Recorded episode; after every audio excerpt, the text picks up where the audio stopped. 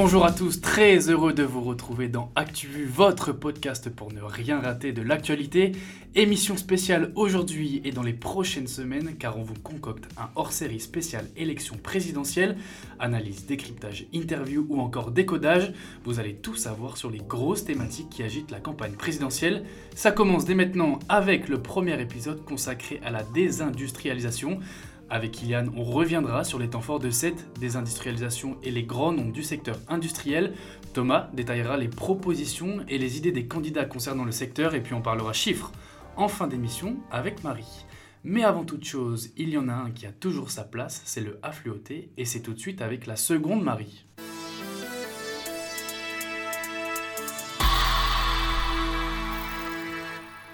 Fabien Roussel aurait bénéficié d'un emploi fictif d'assistant parlementaire entre 2009 et 2014, c'est ce qu'a révélé Mediapart dans une enquête publiée en début de semaine. La figure du Parti communiste français aurait touché 3000 euros par mois, pourtant le site d'information doute que le candidat ait effectivement travaillé auprès de Jean-Jacques Candelier. L'ex-député PCF du Nord l'a soutenu, Fabien Roussel lui s'est défendu. Les syndicats des entreprises où il affirme avoir mené un travail de terrain sont catégoriques, ils ne l'ont jamais vu. Lundi, six candidats avaient rendez-vous avec le MEDEF, l'organisation patronale porte la voix des chefs d'entreprise en France, des chefs d'entreprise qui s'interrogent et ont du mal à se retrouver dans les programmes proposés jusqu'à maintenant. Quelle position le pays va-t-il adopter face au modèle économique chinois et américain? Comment remédier au déficit commercial record enregistré en 2021 Autant de questions posées à Valérie Pécresse ou encore à Anne Hidalgo. Cette dernière a d'ailleurs milité pour le statu quo sur les impôts des entreprises. Jean-Luc Mélenchon et Yannick Jadot ont enfin obtenu les 500 signatures requises pour espérer atteindre l'Elysée.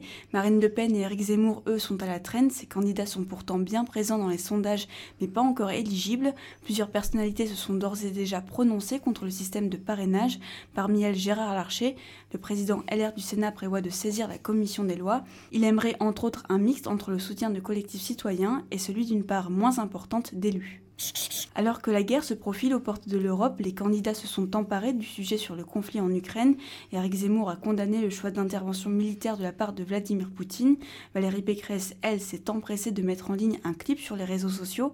La vidéo compile tous les propos pro-russes tenus par le candidat de reconquête dans les médias. Yannick Jadot, de son côté, a décrit François Fillon comme l'allié du dictateur Poutine. En effet, l'ex-premier ministre a rejoint en décembre dernier le conseil d'administration du géant russe de la pétrochimie Sibur. Ce groupe est notamment contrôlé par des proches du président Vladimir Poutine. François Fillon a alors réagi, il a condamné l'usage de la force en Ukraine, mais a déclaré regretter le refus des Occidentaux de prendre en compte les revendications russes sur l'expansion de l'OTAN. Merci beaucoup Marie.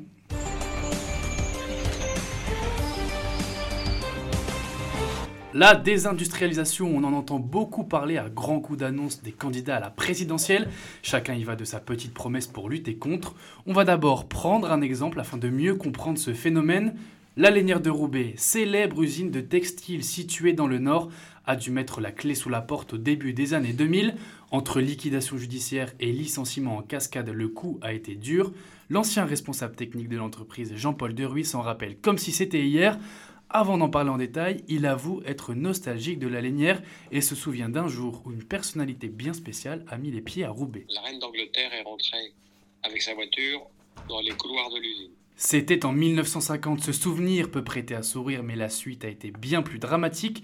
Arrivé dans l'entreprise en 1980, Jean-Paul Deruy a tout vu du changement de stratégie nationale qu'a subi l'entreprise. Selon lui, tout a été conditionné par les choix du gouvernement de l'époque précipitant la chute de l'usine volonté politique de, de, ne plus trop aider le textile. Donc le coût main-d'œuvre euh, en Europe est devenu trop cher. Le textile est parti dans les pays à bas coût. Ça a fait que le groupe a, est tombé en petits morceaux. Ces prises de décision ne sont pas les seules raisons expliquant la quasi-disparition du textile en France.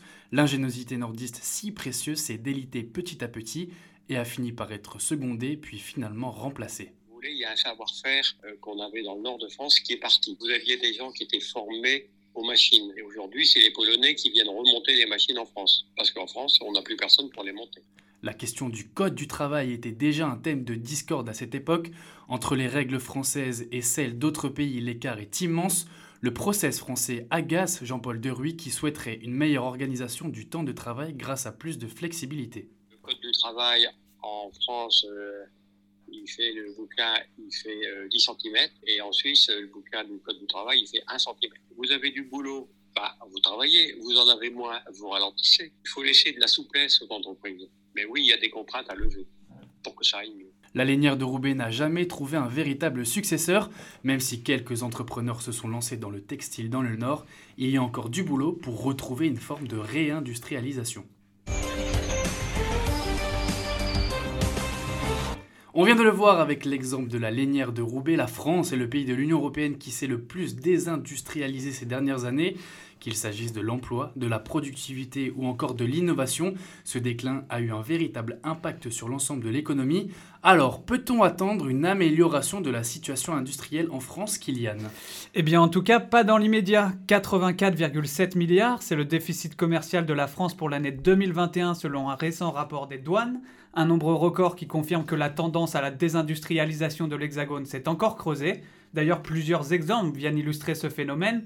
En 2017, c'était le fabricant de sèche-linge Whirlpool qui stoppait sa production pour la délocaliser en Pologne. Plus récemment, en 2020, le fabricant de pneumatiques Michelin annonçait lui aussi la fermeture de son usine de La Roche-sur-Yon en raison de difficultés de marché.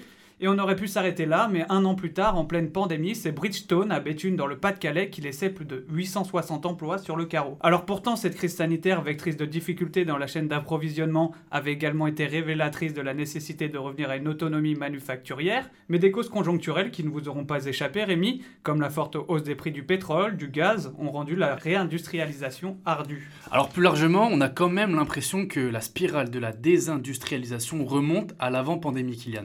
Le sujet n'est pas nouveau, effectivement. Depuis 1999, nous importons beaucoup plus que ce que nous exportons.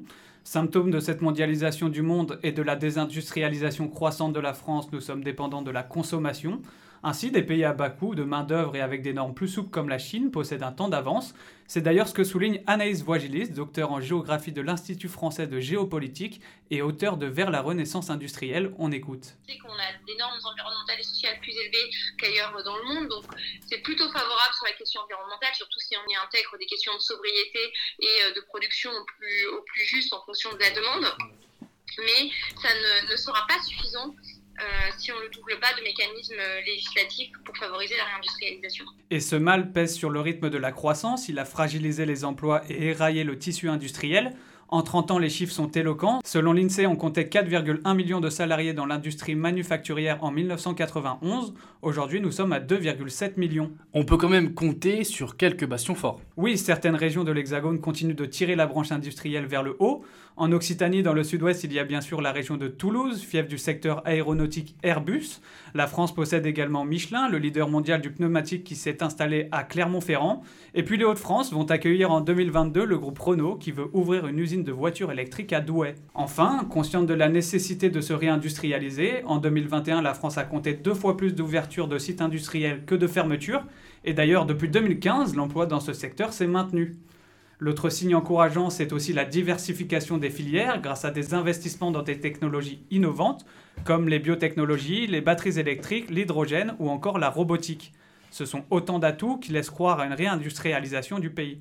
Mais ce qu'on voit depuis le Covid, même voire depuis 2019, c'est qu'il y a une tendance au rattrapage en termes de, de robotisation et qu'on a aussi un écosystème de fournisseurs de solutions c'est-à-dire toutes les technologies qui sont en train d'émerger au service de l'industrie, euh, qui est assez, euh, assez dynamique et donc qui peut permettre d'améliorer euh, l'activité de production. Une mutation vitale dont le ministre de l'économie a conscience, lui qui a annoncé en janvier dernier vouloir baisser les impôts de production ainsi que, ainsi que les charges sur les salaires afin de réindustrialiser la France.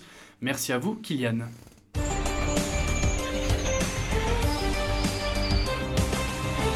La désindustrialisation, c'est donc une réalité et les candidats à l'élection présidentielle en ont bien conscience. Thomas, les propositions ne manquent donc pas. À droite comme à gauche, on a bien compris que le sujet était populaire et très concernant pour les Français. Un réservoir électoral non négligeable et les mesures abondent donc en ce sens. À gauche, Jean-Luc Mélenchon est clair, la France ne doit plus dépendre des autres États pour ses productions essentielles.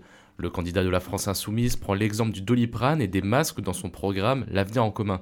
C'est donc plus ou moins un adepte du protectionnisme. Mais du coup, c'est quoi le protectionnisme, Thomas? Bah Pour faire simple, c'est une doctrine économique où l'État intervient pour protéger ses producteurs contre les producteurs étrangers.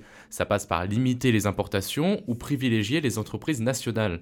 Ça s'oppose au libre-échange et par extension au libéralisme et à la mondialisation, prônée notamment par Emmanuel Macron. Mais ça, c'est une autre histoire. Problème, comment faire avec une Europe qui ne goûterait que très peu un protectionnisme à la française? Là-dessus, le candidat de gauche est clair. À tous qui voulaient du Made in France, vous êtes obligés de fermer les frontières sur certains produits. Très bien. Si vous voulez le faire, alors vous devez répondre à une question. Comment vous faites alors que c'est interdit par les traités européens? Interdit. Donc, il faut sortir de ces traités. Il faut sortir de ces traités en général, mais au moins sur ce point-là. Pour Jean-Luc Mélenchon, donc, la désobéissance à l'Europe est une possibilité, et il le faudra bien, notamment pour sa taxe kilométrique aux frontières qui tend à limiter les importations. C'est une mesure qui est contraire aux règles européennes. Il souhaite également, si nécessaire, mettre en place de nouveaux traités plus en phase avec les urgences sociales et écologiques. Et les autres candidats à gauche sont plutôt sur la même ligne. Pour Fabien Roussel, il faut faire acte d'une désindustrialisation massive. Dans son programme, il souhaite faire voter une loi d'orientation et de programmation, une loi qui redéfinit les grands axes industriels stratégiques du pays. Plus de pouvoir aux salariés, un argent public redistribué et des sites de production relocalisés. Yannick Jadot, lui, oriente évidemment son économie sur l'écologie. Il veut réindustrialiser la France par le biais d'industries nécessaires à la transition écologique et en soutenant les filières d'avenir. Une réindustrialisation chiffrée à 25 milliards d'euros par an, inscrite dans une loi de programmation pour le climat. Enfin, elle n'a toujours pas ses 500 parrainages, mais ça ne l'empêche pas d'avoir des idées. Christiane Taubira s'inscrit dans la ligne de Yannick Jadot. Elle veut investir les aides françaises et européennes sur la transition écologique des entreprises. Un soutien qui ira à celles qui relocalisent et produisent en France, a indiqué la gagnante de la primaire populaire. À droite également, la réindustrialisation est prise au sérieux. Pour le candidat de l'UPR, François Asselineau, il faut limiter les investissements étrangers dans les sociétés françaises, ce qu'il qualifie de fonds vautours. Pour éviter la délocalisation et la réimportation des marchandises étrangères, le candidat, peu adepte de l'euro, fait deux propositions. Premièrement, il faut avoir une monnaie nationale qui soit conforme à notre économie. Et la deuxième chose également à faire, c'est d'arrêter la libre circulation des mouvements de capitaux. Parce qu'à partir du moment où vous n'avez plus les manettes pour empêcher une entreprise d'aller délocaliser son industrie dans des pays à très bas coût de salaire et où en plus les productions ne sont pas faites en euros, eh ben vous avez beau, monsieur le, monsieur le maire pourra dire ce mmh. qu'il veut, tout le monde s'en fichera. Des propositions marquées donc par un rejet d'intervention étrangère dans l'économie française. À droite toujours, Nicolas Dupont-Aignan, candidat de Debout la France. Le politique, crédité à 2,5% dans les sondages, souhaite faire baisser les cotisations patronales jusqu'à 3 SMIC pour favoriser les emplois industriels. Il souhaite également supprimer les cotisations sociales pour les emplois agricoles. Marine Le Pen, elle, veut créer un fonds souverain français pour donner la priorité aux PME pour les marchés publics les subventions seront soumises à la création d'emplois locaux et les impôts de production seront supprimés et les accords de libre-échange revus. Ensuite, pour le candidat d'extrême droite Éric Zemmour, le constat est sans appel. Je pense que nous assistons à la fin de la mondialisation heureuse sur fond de tensions géopolitiques. La pandémie a mis en lumière l'extrême fragilité de nos chaînes d'approvisionnement globales et la trop grande dépendance de notre pays. Le candidat de Reconquête souhaite mettre en place des zones franches industrielles dans les régions les plus touchées, c'est-à-dire des zones avec des avantages fiscaux et administratifs qui favoriseront la relocalisation. Et enfin Jean Lassalle qui souhaite un plan Marshall à la française, vous savez, ce programme de prêt américain destiné à reconstruire l'Europe après la Seconde Guerre mondiale. Une mesure dont, pour le moment, le candidat n'a esquissé aucune ligne. Il y a quand même de sacrées absences sur ce thème-là. Oui Rémi, on pense au même je suppose, Valérie Pécresse, Nathalie Arthaud, Philippe Poutou. Pour le moment, il est peu ou pas question de la réindustrialisation dans leur programme. Et puis évidemment, le président Emmanuel Macron, le pas encore candidat mais presque. Plus qu'un programme, c'est un bilan à analyser. Pour cela, je vous renvoie à l'excellent article de Mediapart du 11 février, 10 ans de désindustrialisation à la sauce Macron. Car si l'industrie est le talon d'Achille d'Emmanuel Macron, il est aussi celui d'une France qui a perdu, comme on l'a vu, son autonomie industrielle depuis 30 ans.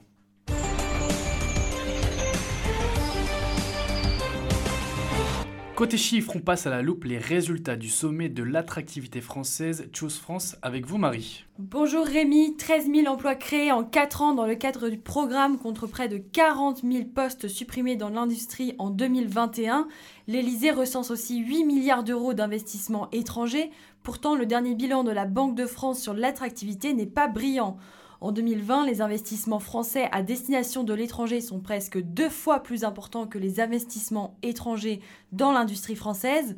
Les résultats du bilan du programme d'attractivité Choose France sont donc à relativiser. La France a enregistré un déficit commercial de 85% en 2021, comme l'a mentionné Kylian auparavant, du jamais vu depuis 10 ans. Ce déficit traduit à la fois le poids de l'économie des services en France, mais aussi un manque d'autonomie latent. Comme ces chiffres ne sont pas assez accablants pour ce secteur sinistré de l'économie française, Marie, il y a quelques autres chiffres que, que l'on peut développer. Hélas, oui. D'après le dernier rapport de France Stratégie, la France est le pays le plus désindustrialisé du G7. L'industrie représente 13% de la richesse produite en France contre 25% en Allemagne. Le secteur a dégringolé de 10 points depuis les années 80. France Stratégie met en cause des impôts de production trop lourds. L'organisation France Industrie a, elle, proposé aux candidats de l'élection présidentielle une baisse de 35 milliards d'euros d'impôts de production et réclame également la création d'un grand ministère de l'industrie. Pour rappel, cet impôt dépend du nombre de salariés, de la surface exploitée ou encore du chiffre d'affaires. Merci à vous, Marie.